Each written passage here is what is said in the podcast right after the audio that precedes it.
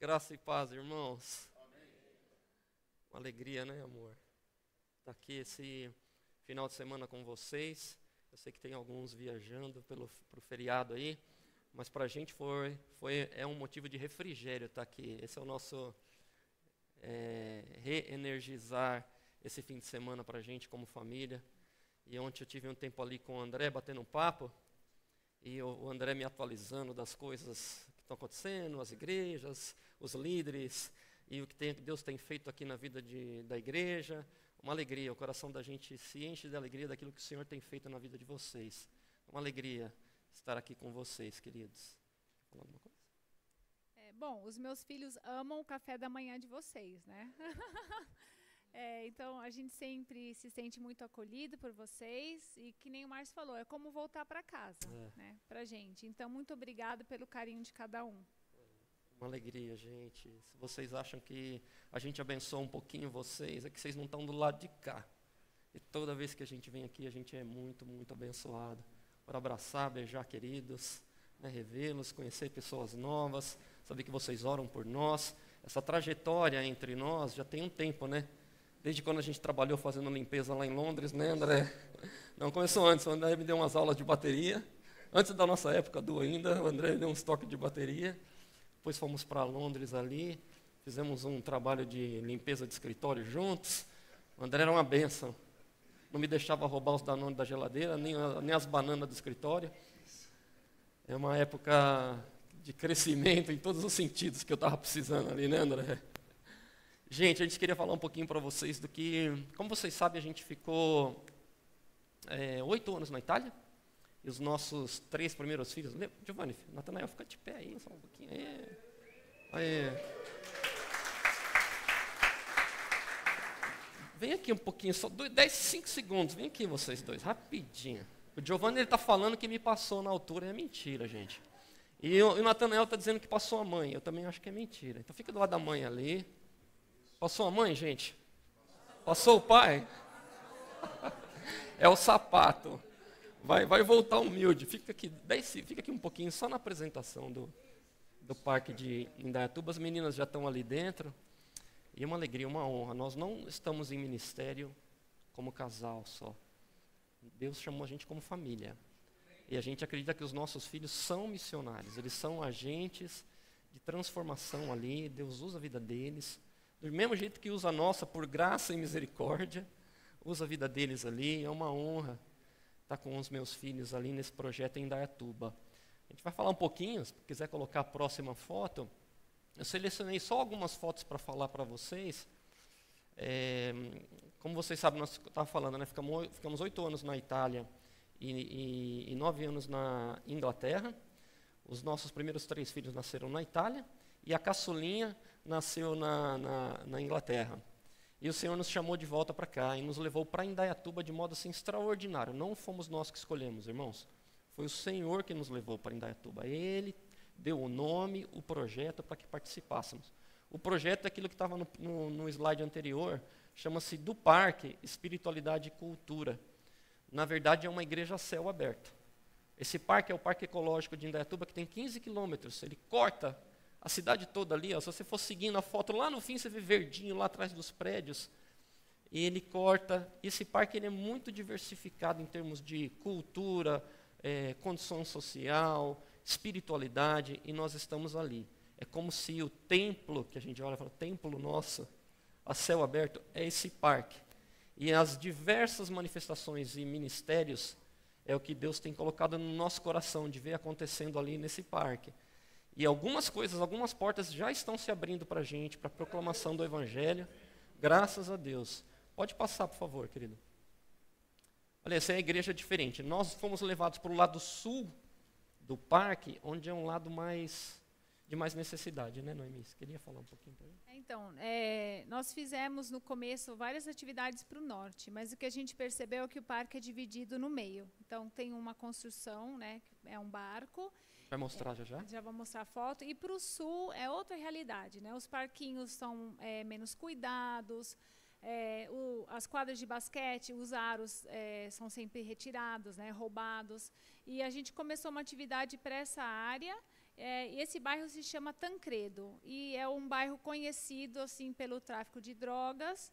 Inclusive no parque onde a gente está, tem alguns lugares que você olha assim no chão tem agulhas, né? E, e a gente começou a trabalhar com as crianças. Não sei se você quer que eu conte como a gente começou. Você quer contar, Joe? Uh, pode ser. Então, um, teve um momento, uma fase bem difícil da minha vida, onde eu passei uma dificuldade muito grande por causa dessa mudança que a gente teve de países e eu tinha que conversar com alguém. Então, tem uma pessoa, uma mulher muito legal que trabalha com a gente e ela é parte da liderança lá do parque. E eu fui conversar com ela. Daí, uma das coisas que eu gosto mais de fazer é esportes. Eu gosto de jogar basquete, futebol, esse tipo de coisa. Daí a gente ia para uma cesta, só que estava lotada. E eu falei, eu não quero ficar em um lugar lotado porque não vai dar para conversar direito não vai dar para jogar basquete direito. Depois eu falei, eu lembro desse outro lugar. Daí a gente foi para esse outro lugar que é meio fechado, ninguém muito, não vejo muitas pessoas lá. Falei, vamos lá. Daí a gente chegou lá e era uma era uma quadra que nem tinha a cesta. O aro, né? O aro, é o aro. Do, o aro do basquete não tinha. Porque o pessoal rouba lá para vender. Mas a gente foi lá. E daí a gente começou a jogar e conversa. Daqui a pouco, alguns desses meninos que vocês estão vendo lá aparecem e começam a jogar basquete com a gente. Daí eles me ensina isso, me ensina aquilo. Daí pouco por pouco a gente foi ensinando, é assim que faz, é assim que dribla, é assim que faz o arremesso. E eu pedi uma vez para eles fazerem essa fila. Daí elas é, elas decidiram fazer essa fila e tava um empurrando, eu quero ir na frente, quero ir na frente.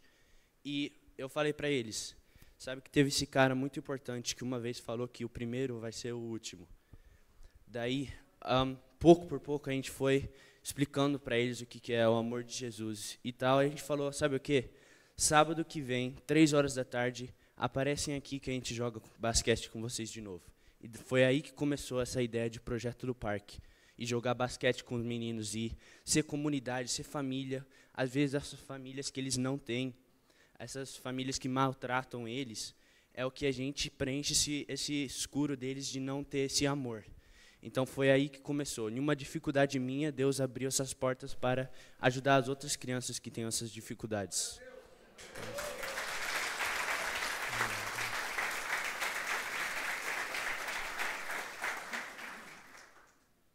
Irmãos, é, é impressionante. Às vezes nós queremos explicar o reino de Deus antes de dar uma oportunidade para que as pessoas degustem o reino. Sabe quando a gente vai evangelizar e a gente quer explicar? Uma, é um, uma abordagem intelectualizada, linear, e tentar encapsular o evangelho em poucas frases para que a pessoa compreenda. É muito difícil. Mas quando a gente abre uma oportunidade para acolher as pessoas, para abraçá-las, para mostrar o amor, principalmente para crianças, irmãos, de famílias de assim tão devastadas que a gente não se sente nem no direito de, de dizer para vocês aqui. A situação das famílias. Porque é uma coisa assim muito difícil. E a gente percebia a resistência de fazer assim, ó, de tocar no ombro de uma dessas crianças. Hoje a gente abraça e a gente fala: "Eu te amo. Amo vocês" e eles falam: "Amo vocês também". A gente chegava lá, eles ficavam meio distante observando, a gente ia descarregando o carro. Hoje a gente chega, abre o carro, a molecada vem tudo para ajudar a descarregar, tirar o café, pegar a mesinha. Eles querem ajudar. Tem uma foto que eu queria mostrar para vocês. Pode ir passando, por favor. Esse homem aqui é pai de uma das crianças. Ele veio para mim e falou assim: Mas escuta, esse projeto, como é que é esse negócio? Faz parte de uma igreja? Eu falei: Sim, é a mesma igreja que a tua. Ele falou: Minha igreja? Porque ele é de uma igreja Assembleia de Deus. Só que a gente percebe que muitas vezes as pessoas vivem, vivem uma, um, um cristianismo, irmãos, no domingo, que não desce, não traduz em coisas práticas para o decorrer da vida. Assim, com inúmeras é, é, é, com inúmeros desafios para o dia a dia, seja com os filhos, com a parte econômica. E aí, quando ele falou assim para a gente, falou assim, qual igreja que... Aí eu falei para ele, a mesma igreja que é tua. Ele falou assim, como? É ali na igreja? E falou o nome? Aí eu falei, não, não é aquela, é a outra que você vai. Ele falou, qual? Eu não vou em outra igreja. Eu falei, aqui, meu irmão. Nós somos parte dessa igreja juntos, a céu aberto. Ele deu um sorriso. E eu falei assim: você é o diácono. Aí ele sorriu mais ainda.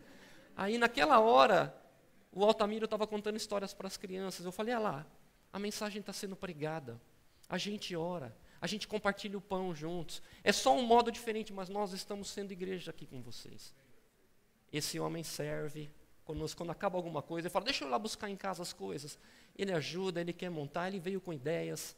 Um dia que nós tivemos a atividade das crianças, nós bolamos toda a atividade do dia das crianças, né, amor? Chegou no dia, veio, vieram três, duas ou três igrejas. Três igrejas vieram para fazer atividade. 70 voluntários para fazer atividade no dia das crianças, meus irmãos. Vocês deram glória a Deus aí, né?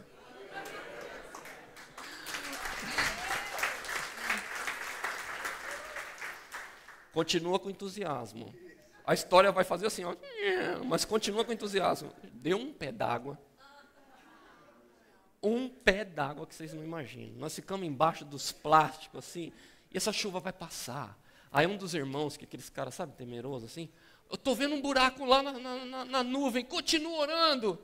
Eu falei, Jesus, já estava, vamos orar, vamos orar. E aquele irmão na fé, e nada do pé d'água passar juntamos tudo, levamos embora. Os adolescentes foram lá para nossa casa, né? Tinha um grupo de adolescentes, foi uma benção com eles. E nós fizemos atividade alguns dias depois.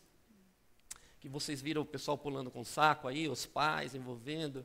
Então, assim, uma oportunidade que Deus tem dado para a gente. Essa daí, ó, a galera, a gente fez, teve um carrinho de pipoca. Teve, Deus tem aberto, colocado no coração dos irmãos de servirem, de vir e ver o que está acontecendo. Que negócio é esse?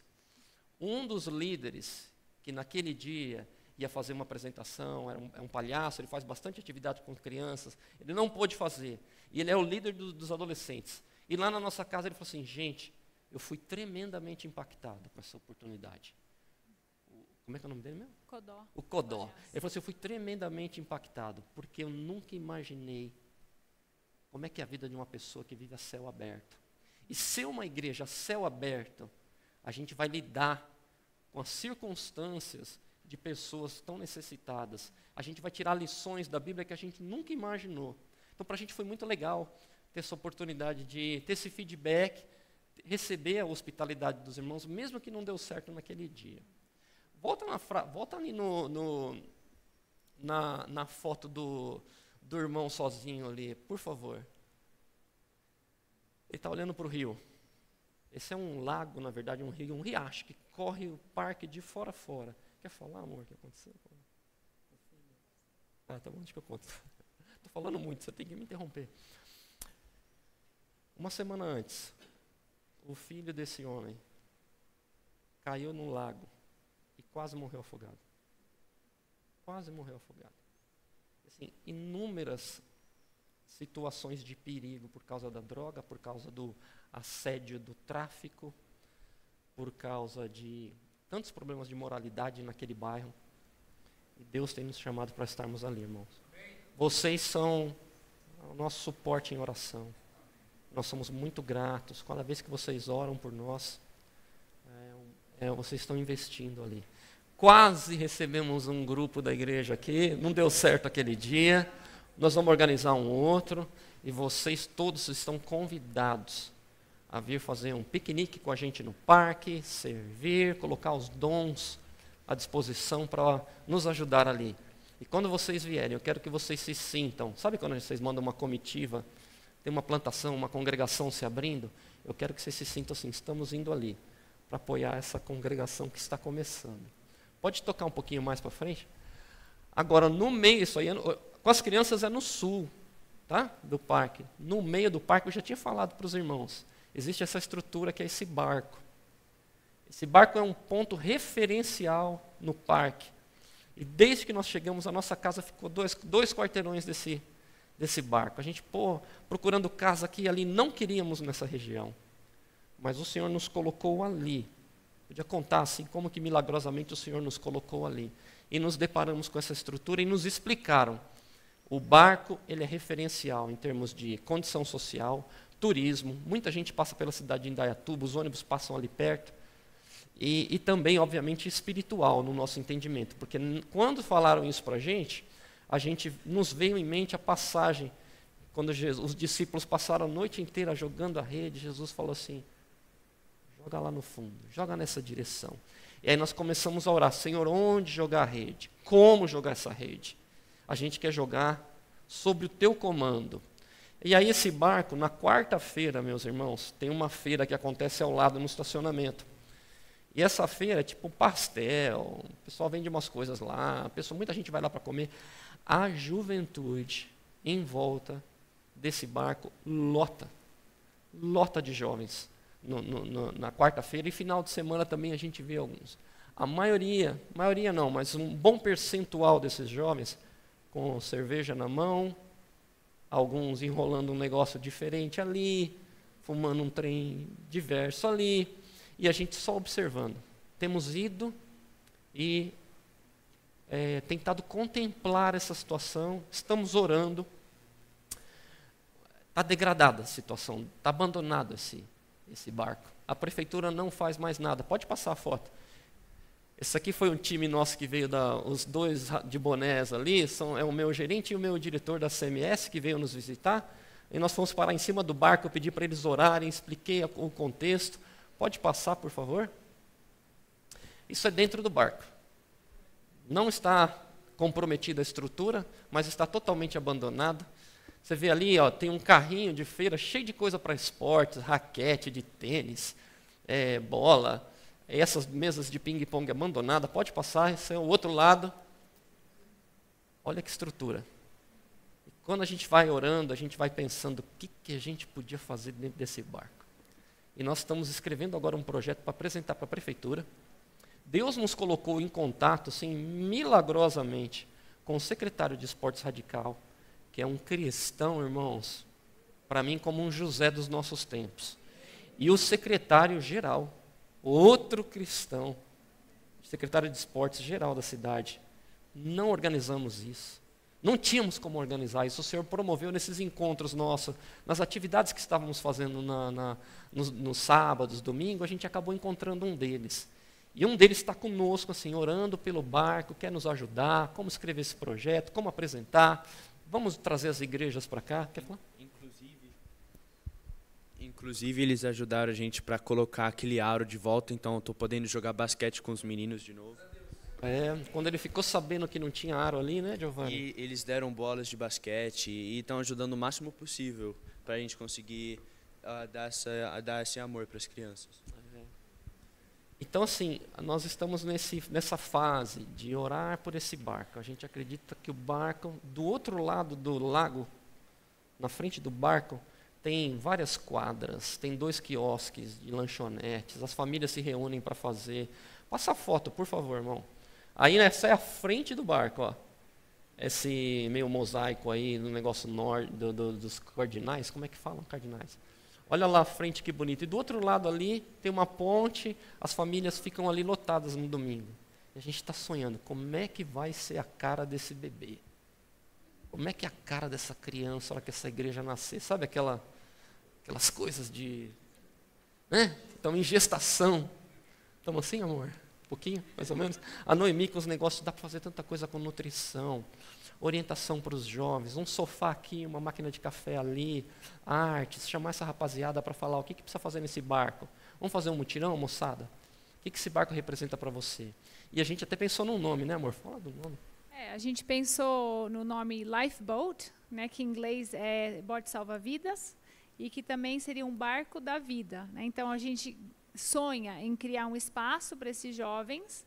É, na verdade, a gente vê um exército né, a ser recrutado e a gente quer ouvi-los. Né? O que, que vocês precisam? Né? A gente sabe que em Dayatuba tem um índice alto de suicídio né, nessa faixa etária, então é. a gente também quer promover espaços onde eles possam ser ouvidos, né, e contar as histórias e, e ver no que, que Deus vai direcionar, né, o que, que eles têm vontade de fazer também com esse espaço.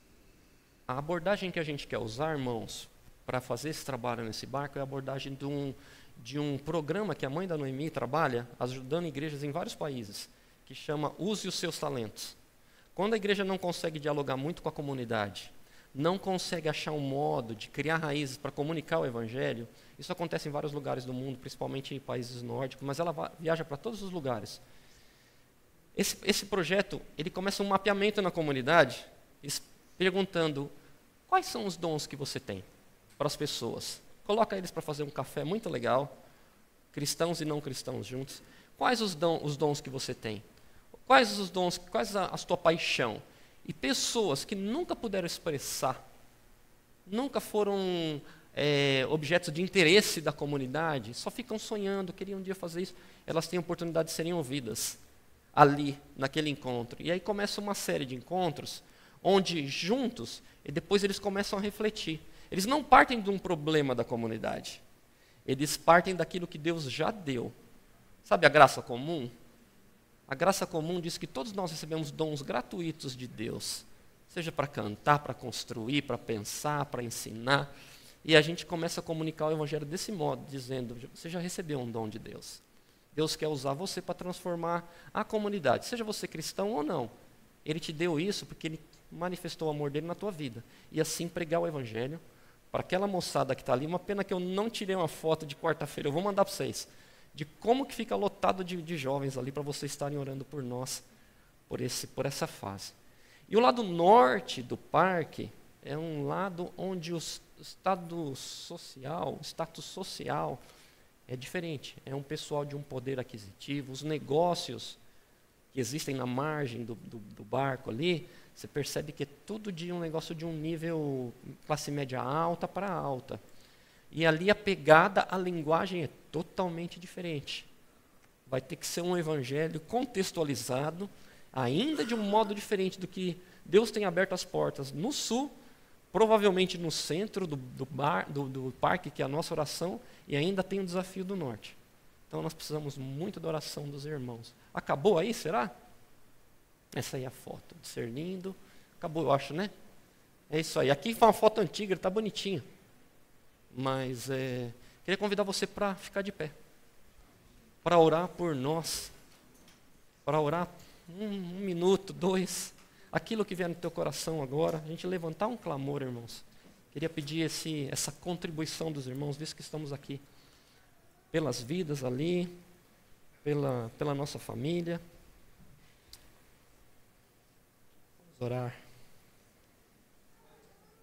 Erga sua voz. Clame ao Senhor conosco. Jesus. Ore pelas crianças.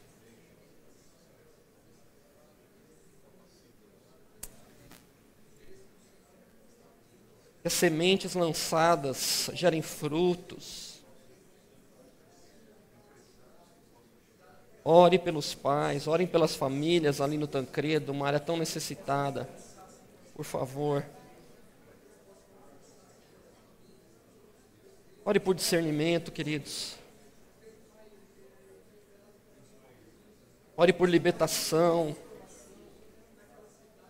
Ore contra as forças do mal, contra as potestades ali naquele lugar.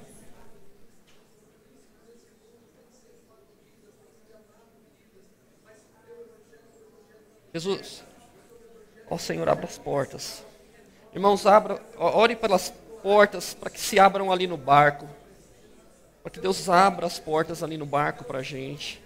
Para que Ele nos dê sabedoria.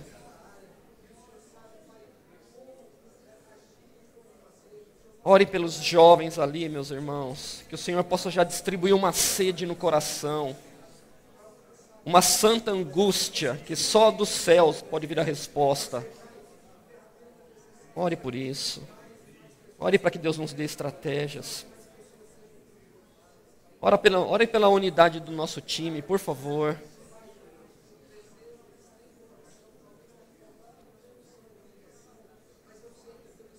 Por favor, ore pelas nossas, pela nossa família, meus irmãos, pela nossa unidade, pelo amor, por essa transição que ainda estamos no meio dessas turbulências para os nossos filhos. Por favor.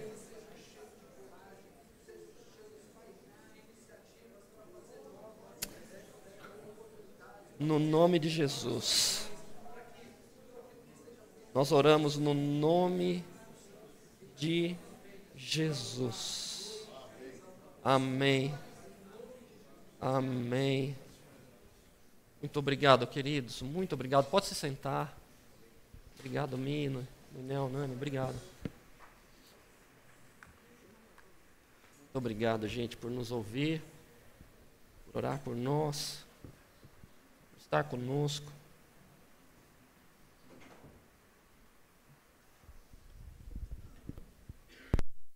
Faz um tempinho que eu estava tratando com o André para vir visitar vocês. Eu, falava para o André, quero só vir visitar.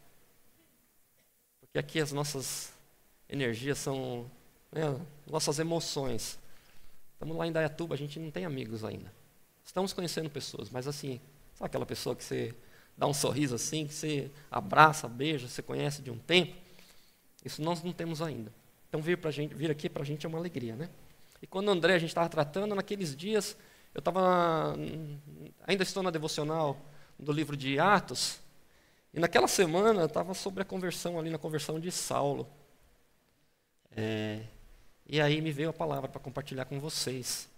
Três pontos sobre a, sobre a voz de, de Cristo, a importância da voz de Cristo na conversão de Saulo. E foi aquilo que eu senti de compartilhar no meu coração com vocês da conversão dramática de Saulo quando ele cai do cavalo? Os irmãos conhecem, lembra?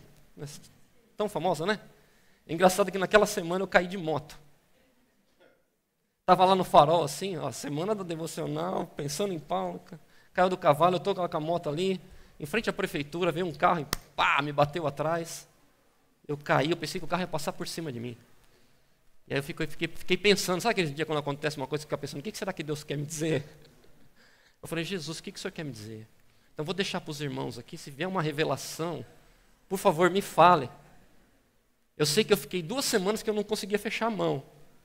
Cortado assim. Será que é para dar mais dinheiro, para deixar de ser mão de vaca? Eu não sei.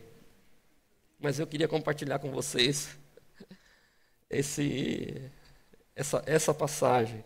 E queria convidar vocês para abrir aí no livro de Atos 9.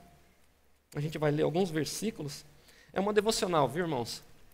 De modo simples.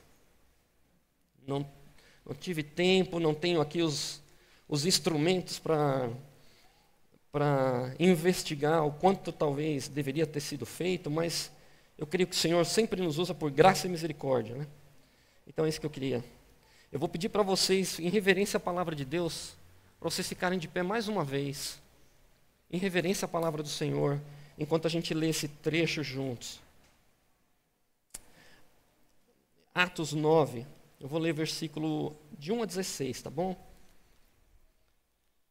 Enquanto isso, Saulo ainda respirava ameaças de morte contra os discípulos do Senhor, dirigindo-se ao sumo sacerdote, pediu-lhes cartas para as sinagogas de Damasco, de maneira que, caso entrasse ali homens e mulheres que pertencessem ao caminho, pudessem ser levados presos para Jerusalém. Em, em sua viagem, quando se aproximava de Damasco, de repente brilhou ao seu redor uma luz vinda do céu. Ele caiu por terra e ouviu uma voz que dizia, que lhe dizia: Saulo, Saulo, por que me persegue? Saulo perguntou: Quem és tu, Senhor? Ele respondeu: Eu sou Jesus, a quem você persegue. Levanta-se, entra na cidade. Alguém dirá o que você deve fazer.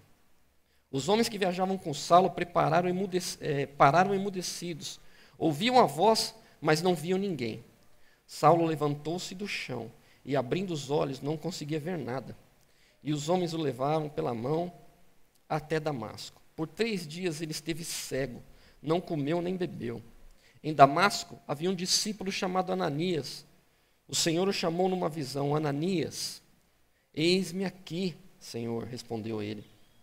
E o Senhor lhe disse: Vai à casa de Judas, na rua chamada direita, e pergunte por um homem de Tarso chamado Saulo. Ele está orando. Numa visão, viu um homem chamado Ananias chegar e impor-lhes as mãos para que voltasse a ver. Respondeu Ananias: Senhor, tenho ouvido muita coisa a respeito desse homem e de todo o mal que ele tem feito aos teus santos em Jerusalém. Ele chegou aqui com autorização dos chefes dos sacerdotes para prender todos os que invocam o teu nome. Mas o Senhor disse: Ananias, vá, esse homem é meu instrumento escolhido para levar o meu nome perante os gentios e seus reis e perante o povo de Israel. Mostrarei a ele quanto deve sofrer pelo meu nome. Senhor, fala conosco mais uma vez. O Senhor já tem falado ao nosso coração através do louvor, através das músicas. O Senhor tem falado ao nosso coração através do que o Senhor tem feito nas nossas vidas. Nós pedimos, fala através da tua palavra, por graça e misericórdia. Em nome de Jesus. Amém. Pode se sentar, meus irmãos, por favor. Quem era Saulo? Saulo, filho de fariseu, zeloso na lei e nos costumes judaicos. Os pais dele eram judaicos, embora Paulo dizia: Eu sou hebreu de hebreu, da linha de Benjamim, mas ele era trazia zeloso, muito zeloso, muito zeloso pela lei de Deus. Ele estudou, na verdade, lei e se tornou parte do sinédrio. O sinédrio era aquela cúpula que pensava sobre a lei. Tudo que era decidido ali no sinédrio impactava todas as sinagogas da face da terra, porque daí, dali saíam as leis.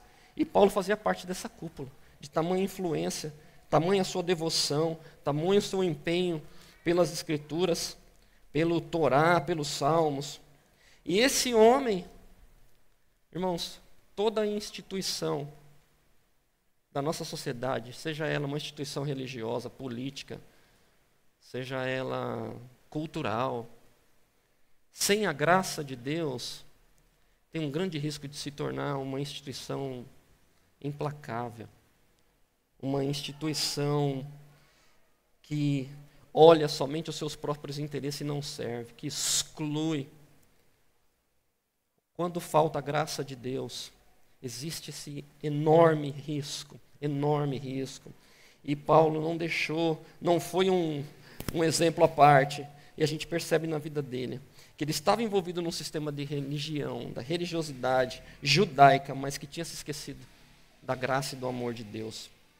Ao ponto de achar que podia perseguir, colocar em prisão, nas prisões e até matar aqueles que se opunham ao modo deles pensarem. Era assim. Ele era obstinado, implacável, arrogante na sua, no seu ímpeto, no modo de tratar, prepotente, usando da sua posição para prender e matar os cristãos.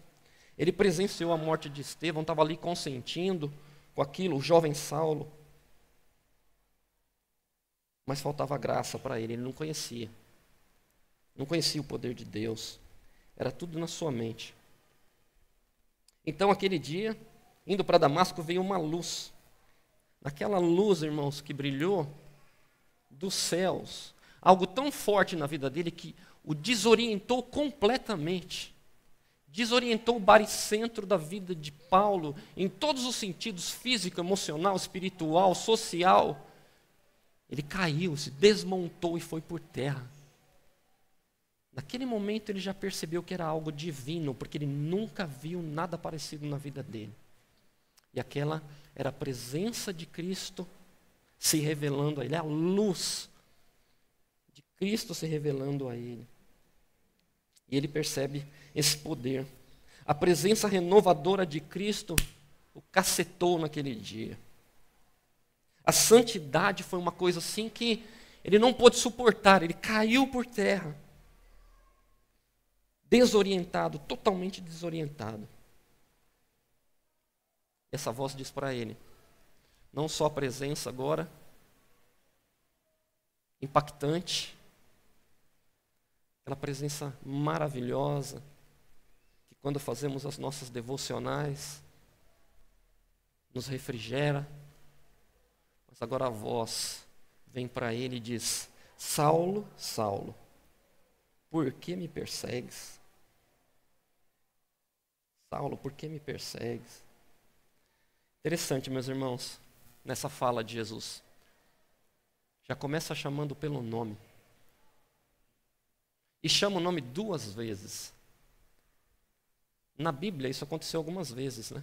Que Deus nomeou alguém desse, desse modo: Abraão, Abraão. Jacó, Jacó. Samuel, Samuel. Marta, Marta. Em circunstâncias onde o, o intuito da palavra de Deus parece que é elevar a pessoa, chamar para um propósito. Eu tenho algo significante na tua vida. E ele vem para Paulo e fala, para Saulo e fala: Saulo, Saulo. Esse homem que é obstinado, pecador, distante de Deus, vem esse amor maravilhoso, o coloca por terra e o chama Saulo, Saulo. Às vezes eu vejo os desenhos lá de Moisés, de José, e os caras colocam uma voz de Deus falando, né? Oh! Sabe essa voz nervosa de Deus? Eu não consigo ver essa voz nervosa de Jesus aqui com Saulo. A impressão que dá é aquela voz que ele falou com Marta. Marta, Marta. Maria está fazendo o que é certo. Isso não vai ser tirado dela. Você está se preocupando com muitas coisas. Aquela voz que quer restaurar, aquela voz de graça. Aquela voz, meus irmãos, que quando nós ouvimos, muda as nossas prioridades. Muda os objetivos das nossas vidas completamente. E não foi diferente com Saulo. Saulo, Saulo, por que me persegues? Olha a pergunta. Por que me persegues? Interessante.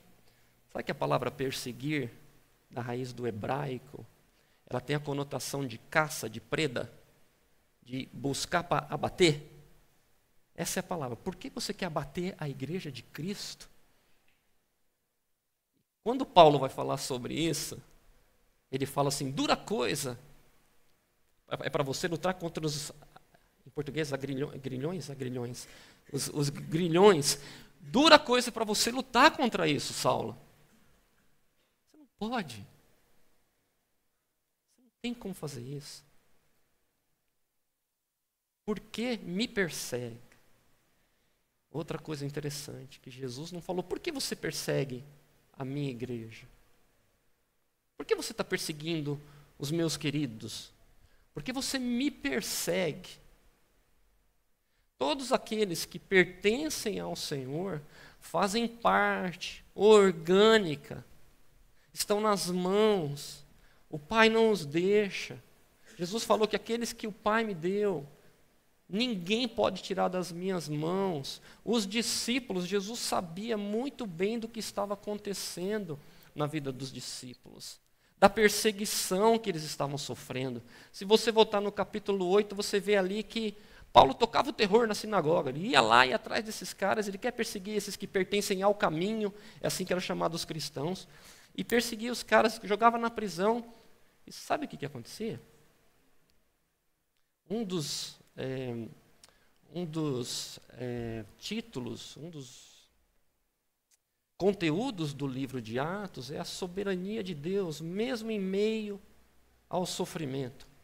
Que o sofrimento também é um outro título importante dentro do livro de Atos. Mas a mão de Deus soberana faz com que o seu reino avance mesmo em meio ao sofrimento. E o capítulo 8 é recheado dessa coisa maravilhosa. A igreja está sendo perseguida, é difícil, estão sendo provados, mas o Senhor está abrindo a porta. E onde eles iam, eles proclamavam o Evangelho. Esse povo não se contia, meus irmãos. Eles iam testemunhando, iam falando da transformação, da ressurreição de Cristo, onde eles iam, mesmo em meio à perseguição. Por quê? Porque a voz de Deus, a voz de Jesus Cristo ia ecoando através da vida deles. E essa voz diz três coisas para Saulo, que eu queria arriscar dizer para vocês, coisa minha, tá? Que podem ser, podem representar três princípios que perduraram na vida de Saulo e de posteriormente Paulo. Deus, Jesus falou para ele três coisas. Falou: levanta-se, Primeira coisa, levanta-se, entra na cidade e te será dito o que fazer. Se for heresia nova, que a gente está trazendo lá de Indaiatuba, você me fala depois, hein, pastor André? Corrija aí para os irmãos, por favor. Mas aí eu olho para a vida de Saulo, de Paulo, nesses três princípios que eu queria brevemente comentar com vocês. Primeiro, levanta-se. Levanta-se, Saulo. E quando eu penso a Jesus Cristo dizendo para Saulo, levanta-se, eu penso em inúmeras circunstâncias na vida de Saulo, meus irmãos, que ele teve que se posicionar para o Evangelho de Cristo. Que ele teve que tomar uma posição. Levanta-se, Saulo. Parece que ecoou por toda a carreira ministerial terrena da vida de Paulo. Levanta-se. Você não tem essa impressão? Olhando as cartas, você fala: que homem, que intrepidez, que ousadia, que coragem. Fica de pé, Paulo, em frente às investidas do maligno. Fique de pé não porque você recebeu esse evangelho das mãos de homem, o próprio Paulo falou isso em Efésios 6, mas recebi das mãos de Deus. Fique de pé contra as investidas de Satanás, os dardos do maligno, utilizando a armadura que o Senhor preparou para você. Fique de pé porque o evangelho não é nada comparado com o moralismo humano, é divino, é algo forte. Fica, é algo potente, infinito. Fica de pé em oração, fica de pé, Paulo, de joelho. E ele dizia: Por isso me coloco de joelho, clamando pela vida de vocês, pelas igrejas, como escrevia na carta. Fica de pé, Paulo, mesmo sendo prisioneiro de modo humilde e gentil, utilizando das oportunidades para pregar o evangelho em todos os contextos possíveis. Sendo prisioneiro não só da igreja, que Paulo se sentia prisioneiro da igreja de Cristo, mas prisioneiro fisicamente, de pé, para afrontar tudo isso. Fique de pé, Paulo, na prontidão do proclamar o Evangelho, pois não me envergonho do Evangelho de Cristo, que é o poder de Deus para a salvação de todo homem. Fica de pé, Paulo, contra os ensinamentos proclamados, os falsos ensinamentos proclamados pelos falsos pastores.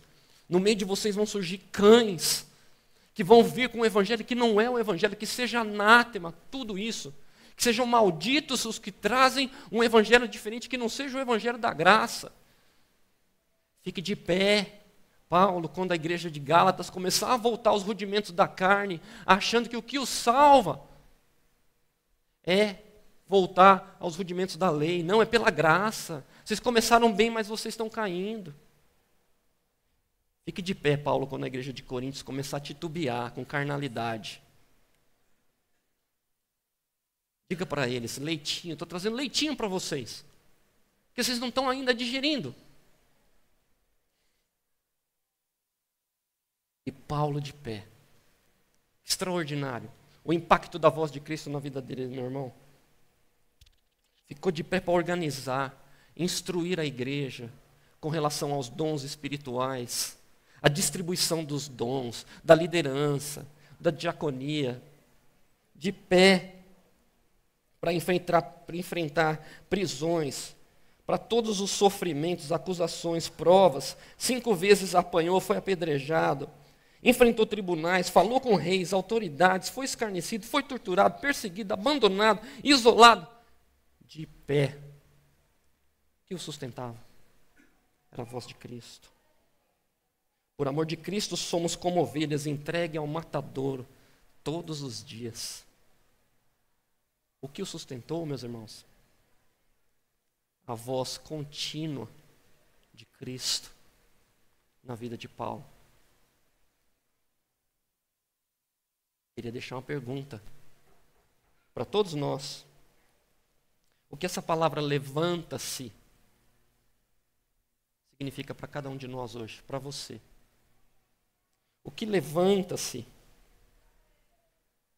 pode estar significando para nós hoje. Levante-se contra algo, ou levante-se a favor de algo. Levante-se em alguma área da nossa vida em que facilmente abandonamos ou esquecemos do poder do Evangelho levanta-se. E a segunda coisa, segundo comando que Jesus deu para Paulo é entre na cidade. Eu quando eu fiquei olhando, entre na cidade, eu comecei a viajar. Muitas coisas começaram a vir na minha mente. Entre na cidade. Eu não consegui deixar de pensar, meus irmãos, em Jesus dizendo: ide, proclamem o Evangelho a toda criatura, batizando-os em nome do Pai, do Filho, do Espírito Santo, vão ensinando todas as coisas. Entrem na cidade. Paulo, Saulo, entra na cidade. Penso nas inúmeras vezes que Paulo chegou em novas cidades onde ele foi, nas três viagens missionárias que ele fez. Eu queria um dia fazer uma viagem ali, fazer um percurso ali naquela região. Tremendo. Quantos lugares Paulo foi? Ele foi. Essa atitude parece que tinha uma atitude, meus irmãos, de é, empreendedorista, sabe? Para o evangelho espiritual de não se deixar prender por nada, mas pensa nas inúmeras circunstâncias que Paulo se fez de tudo para com todos, para salvar alguns. Ele fez de tudo para com todos, para salvar alguns. Sabia que não ia salvar todos? Sabia que ia dividir cidades em algumas vezes? Sabia que ia apanhar? Estava disposto a servir, a apanhar se fosse preciso. Então ele ia. Mesmo assim ele ia. E ali no texto, logo depois daquele texto que nós acabamos de ler, diz que ele ficou de pé, assim que Ananias, depois Ananias veio e orou por ele, né? Ele ficou de pé, foi batizado e logo começou a pregar nas sinagogas. Aliás, essa era a primeira abordagem de Paulo, pregar nas sinagogas. Da onde ele veio, esse é o contexto dele. Então ele ia argumentar, ia lá falar. Mas depois ele mudou a estratégia. Ele foi para os mercadinhos, os mercados públicos na cidade de Filipe e começou a pregar ali. E Deus foi abrindo as portas para ele, ele olhava o contexto onde ele estava, não como se ele fosse um turista. Possivelmente ele até gozava do ambiente, da, da beleza, mas ele estava ali com a intenção de entrar na cidade e levar a mensagem do Evangelho. Paulo tinha essa estratégia de ir Outra pergunta para a gente, meus irmãos: o que entrar na cidade pode estar representando para mim e para você hoje? Quais são os lugares que Deus tem nos levado? Quais portas se mostram resistentes para a gente e quais são aquelas que o Senhor já abriu? E como nós estamos respondendo a isso? Engraçado que quando Paulo teve a visão do homem da Macedônia, falou: passe por aqui para nos ajudar. Foi uma visão que ele teve. E aí eles oraram e foram para lá. E aí você vai olhando o texto, eles iam entrar numa cidade, o Espírito Santo não os deixou. Iam entrar numa outra cidade, o Espírito de Jesus não os deixou. Até que eles chegaram num outro destino e puderam compartilhar a palavra. Mas era aquele onde eu vou pregar, eu quero entrar. Senhor, qual é a porta? Usa a minha vida, me guia, me mostra. Eu não quero que a minha vida seja perdida em nenhuma outra causa, mas aquela do teu evangelho. Então, entrando na cidade, não era estagnado, não era inerte. O reino avança. E vendo a atitude de Paulo, fica tão evidente, né? Que as portas do inferno não prevalecem. Sabe por que às vezes a gente não tem oportunidade? Só porque nós não saímos nós não vamos. É tão simples. E nós temos muito forte, o Senhor tem falado muito forte ao nosso coração, irmãos. Nós estamos num processo de aprender sobre isso, principalmente lá no parque. Um ministério que nós chamamos de ministério de presença. De ser presente e olhar as portas que se abrem, as oportunidades. Cada dia é uma oportunidade diferente, inesperada, inexplicável porque o Senhor tem nos permitido de ir. Último ponto, meus irmãos, espero que o tempo não esteja muito ruim aí, André. Levanta-se, entra na cidade e te será dito o que fazer. Não consegui, linkei esse e te será dito o que fazer com a revelação do Espírito Santo na vida de Paulo modo como o ouvir a voz de Deus para cada passo, para cada circunstância, era importante na vida dele. À medida que ele ficava de pé, que ele ia procurando as oportunidades, o Espírito ia dando direção, orando em oração para ouvir a voz de Deus através do Espírito em várias circunstâncias. No livro de Atos é onde a gente tem a maior concentração da citação do Espírito Santo. Parece que são 42 citações do Espírito Santo só no livro de Atos. E a maioria desses 42 é ali nas viagens de Paulo como Deus ia mostrando e guiando. O Espírito os levou para Chipre, foi pregando o Evangelho, abrindo portas em várias cidades. Em todas as cidades que ele foi, você percebia que o Espírito ia dizendo para ele como fazer, dando estratégias. Paulo disse: Não vos embriagueis com o vinho em que há contenda em dissensão, mas enchei-vos do Espírito Santo. E a vida dele era assim. Ele sabia que o reino ia avançar não na ótica humana dele. A ótica humana dele era aquela de um líder religioso antes de Cristo.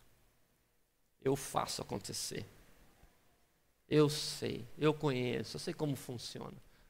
Quando ele caiu do cavalo, ele descobriu que tem alguém maior que ele que manda. Se submeteu a ela, viveu por ela. Não instigueis o espírito, ele fala lá em Efésios 4:30. Queria concluir, meus irmãos, deixando mais uma pergunta. O que o Espírito tem falado ou não tem falado? Quanto estamos ouvindo ou não ouvindo? Ou talvez qual dessas três, qual desses três comandos? Levanta-se, entra na cidade e te será dito. Qual desses três a gente se sente mais mais distante? E qual daqueles que a gente se sente mais próximo? Será que temos algo que precisamos nos posicionar, meus irmãos? Numa sociedade tão corrompida como a nossa nos dias de hoje? com tantos falsos ensinamentos? Parece que o mundo está cada vez mais desorientado. Com todos os irmãos que eu converso, nós estamos num quadro apocalíptico diferente do que já se foi examinado na história. Parece assim que as coisas estão se fechando de um jeito, e a Bíblia diz que os cristãos vão conhecer, né? A gente vai conhecer. Jesus falou isso lá no Sermão do Monte, falou, no Sermão do Apocalíptico, ele falou assim: olha, do final dos tempos, assim, vocês dizem que vocês sabem quando as coisas acontecem. Olha aqui, quando, quando uma árvore está pronta para dar os seus frutos, vocês vão ver os sinais. Muita coisa vai acontecer. Vão voltar como os dias de Noé. E aí o Senhor dá uma lista de coisas e a gente começa a examinar a confusão da igreja espalhada pelo mundo, secularismo. Precisamos nos posicionar. Precisamos tomar em mãos o chamado de entrar na cidade, para sermos agente, ou onde estivermos, para sermos esses agentes, ouvindo a voz de Deus, ouvindo a voz do Espírito Santo. Quero convidar você a fechar os olhos, para a gente orar.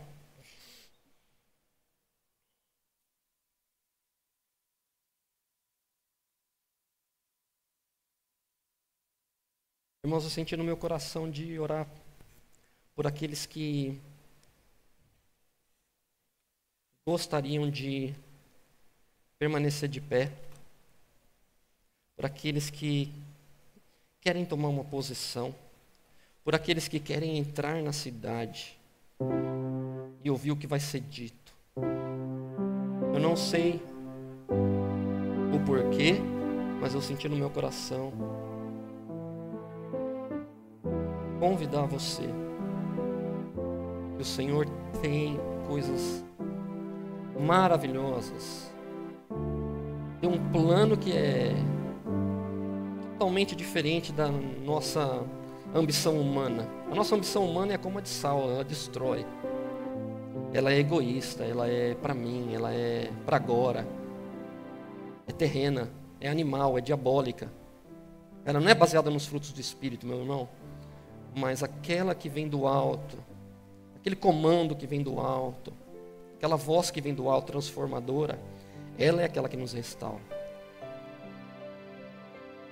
Eu não sei se Deus está te chamando para missões, eu não sei se Deus está querendo te restaurar, eu não sei se Deus está querendo te renovar, meu irmão, eu não sei o que, que é, mas eu senti no meu coração de orar com aqueles que querem orar, aqueles que querem ou se posicionar de pé ou com a mão, ou querem ficar quietinhos, mas eu quero orar com você. É você e Deus agora. Glória a Deus. Glória a Deus pelo interesse dos irmãos. Glória a Deus pela palavra gerando frutos. Glória a Deus. O Senhor. O Senhor quer. Ele quer que a gente caia do cavalo, num bom sentido. E quando ele abala, meus irmãos, a nossa vida, é porque ele tem um propósito, ele quer dizer assim: Saulo, Saulo, não perca tempo com isso, Saulo. Você vai esgotar a tua energia, a tua vida com isso, Saulo, que você está pensando. Saulo, Saulo, tenho algo maior para você. Eu quero te ensinar o quanto sofrer pelo meu evangelho. Eu quero te ensinar. Não existe coisa mais gloriosa do que seguir o caminho de Jesus. Quem quiser vir após mim, toma a tua cruz. Siga-me. Negue-se a si mesmo, toma tua cruz e siga.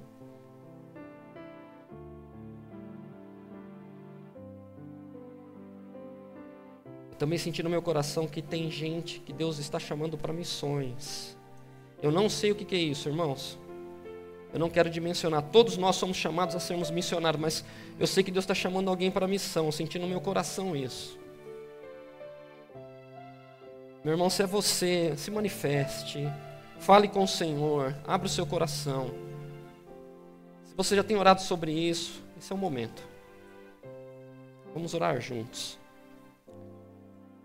Obrigado, Jesus. Obrigado pela tua voz doce, transformadora, maravilhosa. Nos tira da decadência. Sussurra para a gente, Márcio, Márcio. André, André, Eduardo, Eduardo, Maísa, Noemi e cada um de nós. Um amor, Senhor, inexplicável, gracioso, que nada, nada nesse mundo se compara. O Senhor vem restaurar, vem nos pôr de pé. Te pedimos, no momento em que tantas igrejas estão vacilando, pedimos que o Senhor nos, nos, nos ajude a ficarmos de pé. Aqueles que acham que estão de pé, humilhe-se na presença do Senhor, esse é o teu chamado, e pedimos que o Senhor faça isso conosco. Ó Senhor, eu sei que o Senhor está chamando alguns aqui para entrar na cidade, eu não sei o que é isso, meu Deus mas queremos comissioná-los, ó Pai, no poder do Teu Santo Espírito, desde já, desde esse momento, que o Senhor possa gerar, ó Pai, essa semente, se é para cá, para território aqui, se é para outro lugar, envia. Que o Senhor possa dar direção e que o Teu Espírito vá mostrando a Tua vontade, a Tua verdade. Muito obrigado, Deus, pela Tua palavra. Restaura, Senhor, corações abatidos, corações cansados. Restaura-nos, ó Deus, nas áreas obscuras, aqueles quartos fechados da nossa vida que a gente não quer abrir, Senhor. Abra as portas. Entra com aquela luz transformadora, Senhor, por favor. Não somos capazes de permanecer de pé na tua presença, só com o teu comando. Muito obrigado por essa igreja. Muito obrigado pelas pelos dons, pela forma como o Senhor nos abençoa, como o Senhor chamou essa igreja à existência. Continua a levá-los para a glória do Senhor. Acrescenta a cada dia os que devem ser salvos. Abençoa os novos membros. Abençoa os que se batizaram e os que vão se batizar. Protege, Senhor, que essa voz continue a ecoar. Para a tua glória. Nós oramos em nome de Jesus. Pode se assentar, irmãos. Deus abençoe vocês. Obrigado. André.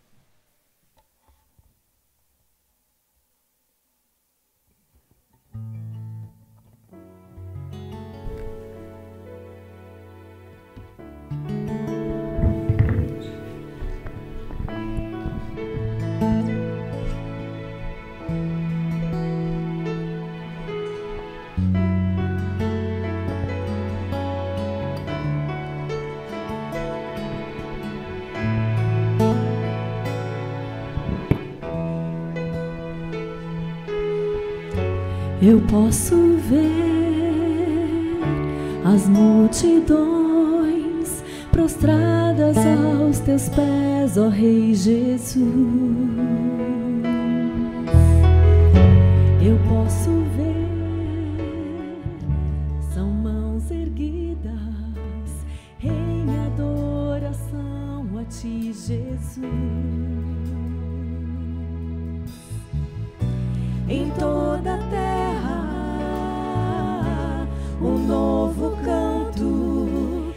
exalta e glorifica-te, Jesus.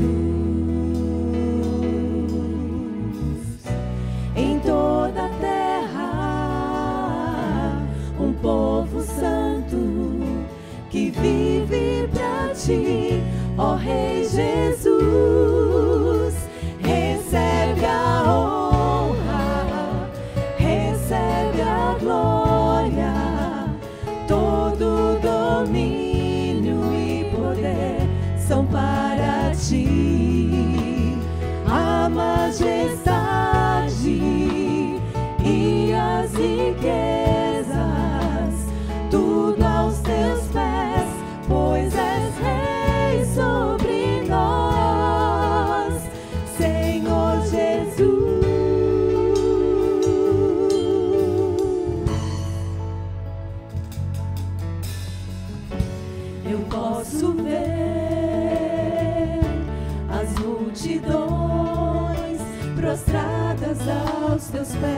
Ó Rei Jesus. Eu posso ver são mãos erguidas em adoração a ti, Jesus.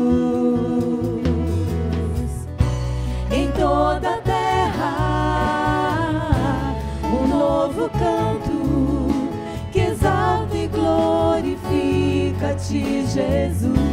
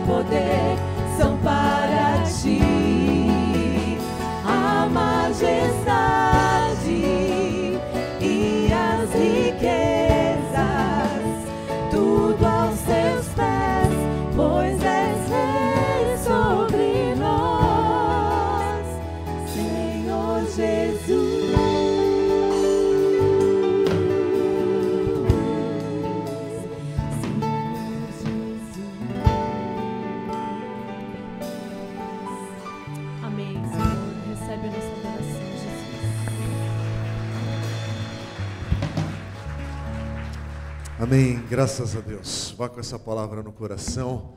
Deus falou no nosso coração como igreja. Deus falou no teu coração. Que essa palavra possa trazer o fruto que glorifique o Senhor em breve e no tempo do Senhor. Amém?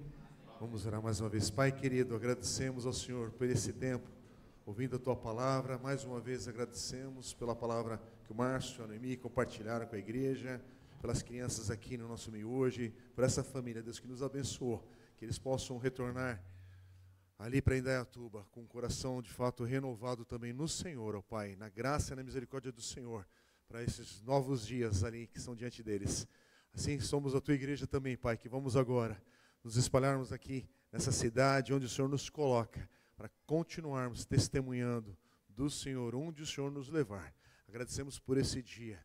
Que cada família aqui, Pai, possa ir na graça e na paz do Senhor. Em nome de Jesus oramos. Amém. Deus abençoe. Vá na paz do Senhor. Amém.